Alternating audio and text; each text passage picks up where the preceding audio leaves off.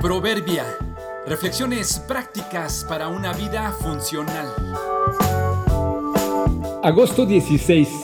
Chichimecas, primera parte. Si entendiéramos la dimensión de las autoridades genuinas, viviríamos agradecidos por ellas. Sentado en mi lugar, en conjunto con un buen número de pasajeros, esperábamos que despegara nuestro avión. Ya habían cerrado la cabina y nos habían dado las instrucciones de seguridad. Pasaron la sobrecargo pidiéndonos enderezar nuestros asientos y ponernos el cinturón de seguridad. El avión avanzaba para colocarse para ir a la pista. La sobrecargo volvió a pasar por segunda vez de atrás hacia adelante recordando que nos colocáramos el cinturón. Unos minutos después lo hizo por tercera vez, revisando fila por fila. Se detuvo justo en la de adelante donde yo estaba sentado y le preguntó a un caballero delante de mí que seguía de lado hablando con su compañero de la fila contigua. Le dijo, Caballero, ¿tiene cinturón? Él dijo, ¿perdón? Ella volvió a decir que si tiene cinturón.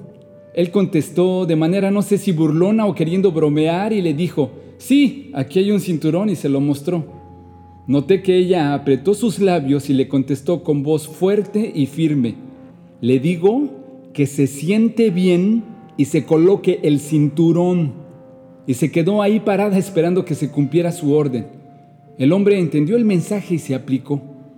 Casi pude leer los pensamientos de la sobrecargo. No quiera hacerse el chistoso, no aquí, no en este momento. Estamos a punto de despegar. No tenemos tiempo para bromas. ¿Se alinea? O lo alineamos. Por naturaleza nos gusta desafiar a la autoridad, llámese como se llame, sean padres, maestros, gerentes, supervisores, gobernantes, policías. Nos gusta andar por la línea, demostrando que no queremos que nos digan lo que tenemos que hacer. Nos encanta retar y desafiar. A veces incluso lo sentimos como un peso encima o como un castigo. Preferiríamos viajar sin reglas, sin tener que estar sentados y sentados rectamente. Mejor deambular por el avión y por la vida como nosotros queramos y sintamos. Y casi vuelvo a oír a la sobrecargo.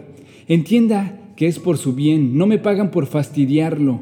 El cinturón, el asiento recto, los límites y las formas son por su bien. Su familia y su misión lo están esperando. No se exponga de más. No es un gusto para mí andar corrigiendo a la gente.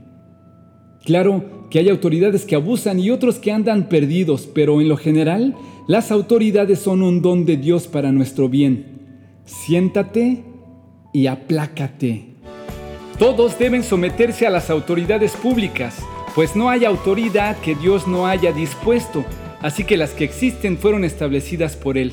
Romanos 13.1